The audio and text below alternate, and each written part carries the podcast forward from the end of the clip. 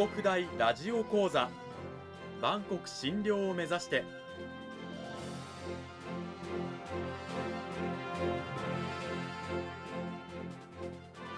番組タイトルにある万国診療とは世界の架け橋を意味する言葉です。この番組はアジアの十字路に位置するここ沖縄にある沖縄国際大学で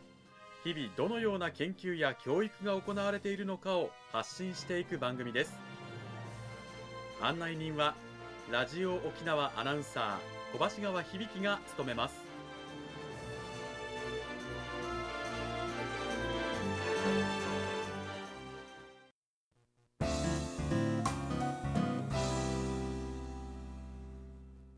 沖国大ラジオ講座。今週からは2週にわたって沖縄国際大学産業情報学部産業情報学科教授の前村翔健先生をお迎えしてお送りします。前村先生よろしくお願いします。よろしくお願いします。早速なんですがあのまず自己紹介の方からお願いします。はい、えー、はじめまして、えー、前村翔健と申します。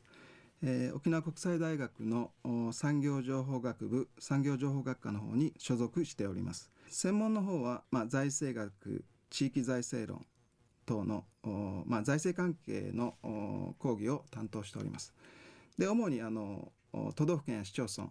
地方公共団体といった自治体が地域振興にどういう役割を果たしているのかということについて研究をしております、うん、はい。今日はよろしくお願いします。よろしくお願いします、はい、地方財政とか都道府県のね財政が地域振興にどういうふうに影響を及ぼしているかということなんですがやはりあの学生たちにもそういった講義をされているということなんでしょうか？そうですね、えー、まあ沖縄国際大学の学生はあまああの地域に根ざして世界に飛躍するということで、うん、やっぱり地域のことを知ってほしいということで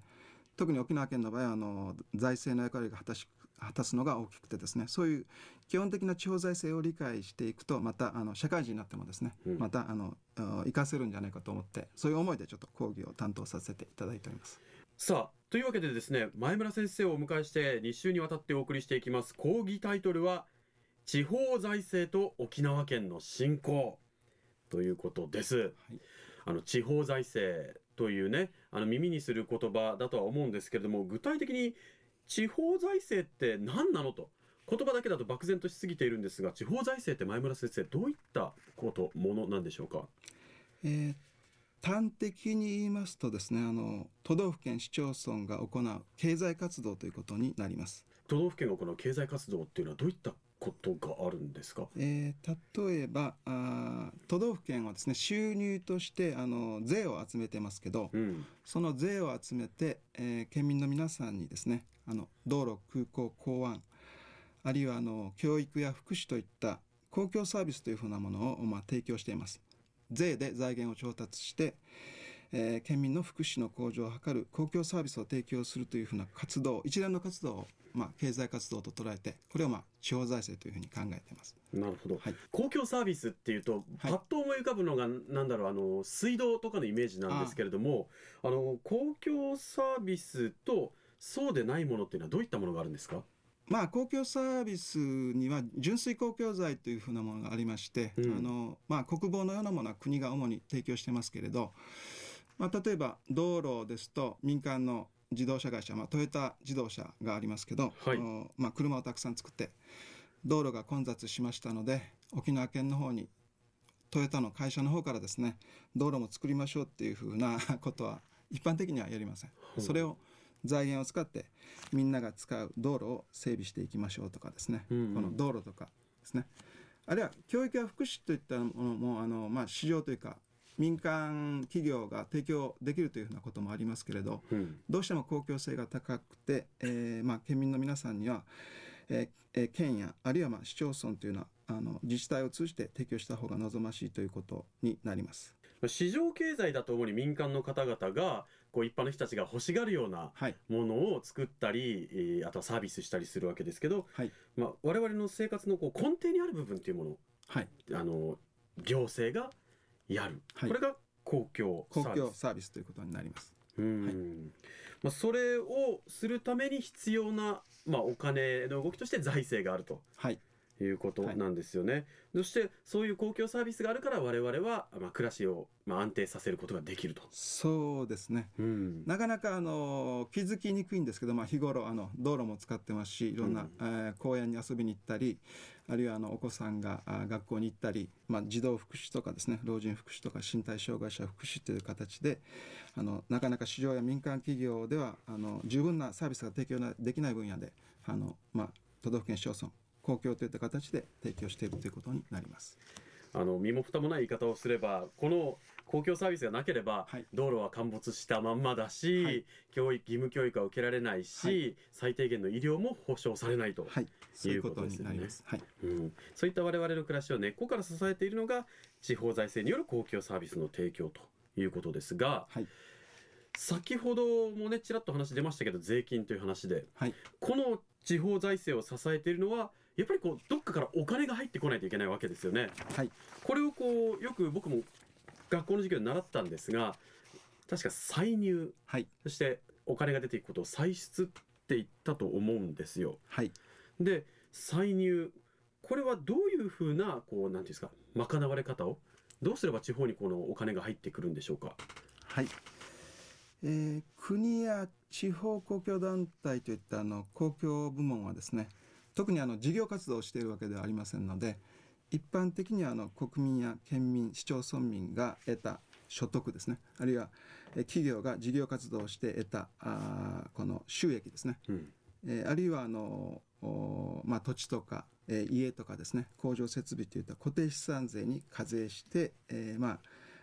税でもって、えーまあ、財源を賄うというふうな仕組みになっています、うん、はい、でも税もいろいろありますよね、はい、主にどういったものがあるんでしょうか、はい、えー、まず、えー、都道府県市町村で言いますとあの住民税ということでですね、はい、まあそこに住んで所得のある人に住民税という税が課税されます、うん、はい、あとあ道府県の場合ですとあの企業がありますので、まあ、企業でまあ収益があれば事業税という形でですね税が課されるですね。あと、自動車税とか、はいはい、はい。えー、市町村ですと軽自動車税。はい、あと市町村の場合ですとあの固定資産税ということで、はい。えーまあ、持っている家屋とか土地とかですねそういうものに、えー、あるいは、えー、企業ですとこの工場とか機械設備にこの課税されるという形になります。はい、国から分配されるお金というものもありますよね。はい、基本的にはあの都道府県市町村で賄える地方税でですね公共サービスを提供するのが望ましいというふうなことなんですけど、うん、日本の場合ある程度あのどこに行ってもある一定水準の公共サービスがですねあの受けられるようにということで、まあ、例えば地方交付税というような仕組みを作って、はい、えー、まあ、あの税収入の低い地方にはその地方交付税でもって財源を補うというような仕組みがあります。その他にもあの地方の歳入、えー、税収入の方法とか収入の方法ってあるんですか？これ以外にあの、まあ、都道府県市町村が何か社会資本を整備するとか公共サービスを提供するためにあの地方債ですね、うん、まあ、国でいうと国債のというふうなあものなんですけれど、まあ、都道府県市町村がまあ借金をして財源を調達するというような仕組みもあります。はい、こうやって、え都道府県はお金を調達する。で集めたお金をじゃあ今度は歳出使うんですけれども、はい、どういうふうなものに使っているのか、改めて説明してもらってもいいでしょうか？まあ、公共サービスということであの一番大きなあその歳出の項目は教育費ということでですね、うん、まあ、基本的にはあの、まあ、義務教育小学校中学校あるいは高等学校の,、まあ、あの学校を作って、えー、先生方を雇って、えー、このですね、えー、子どもたちに教育サービスを提供するっていうのが一番大きな割合を占めております。未来への投資ということですよね。ねやっぱりあの国はああの教育っていうのは国にとってもあのそのそれぞれのですね地域にとっても非常に大切なあのサービスということになります。これがあの歳出の、まあ、一番大きな割合を占めるということなんですが、はい、えー、次いで2番目3番目とかにはどういったものが、えー、2番目には、まあ、あの民生費ということでですね。これはちょっと民生費って聞き慣れない言葉なんですけど一般的にあの福祉に関連するサービスです、うん、えー、児童福祉とか、えー、老人福祉身体障害者福祉ですね。母子福祉をはじめとした福祉に関連する支出が次に、えー、この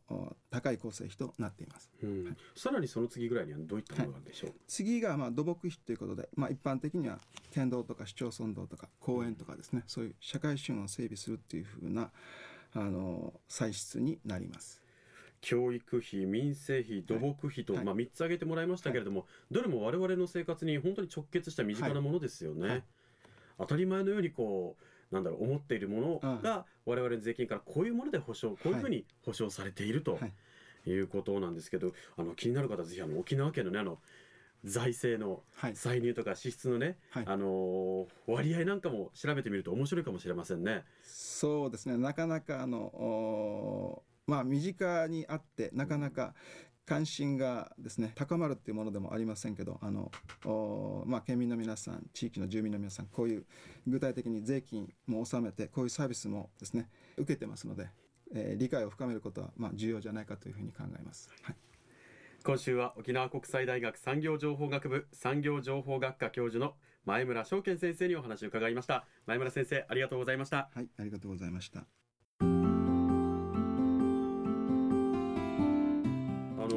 まあ、歳入と歳出、えー、地方の、ね、公共サービスなんかについてもお話伺ったんですけれどもやっぱりこう10年前20年前と今では歳出のこの割合に違いがあったりとかねどこに大きくお金が出ているとかっていうのは変わってきているんですか？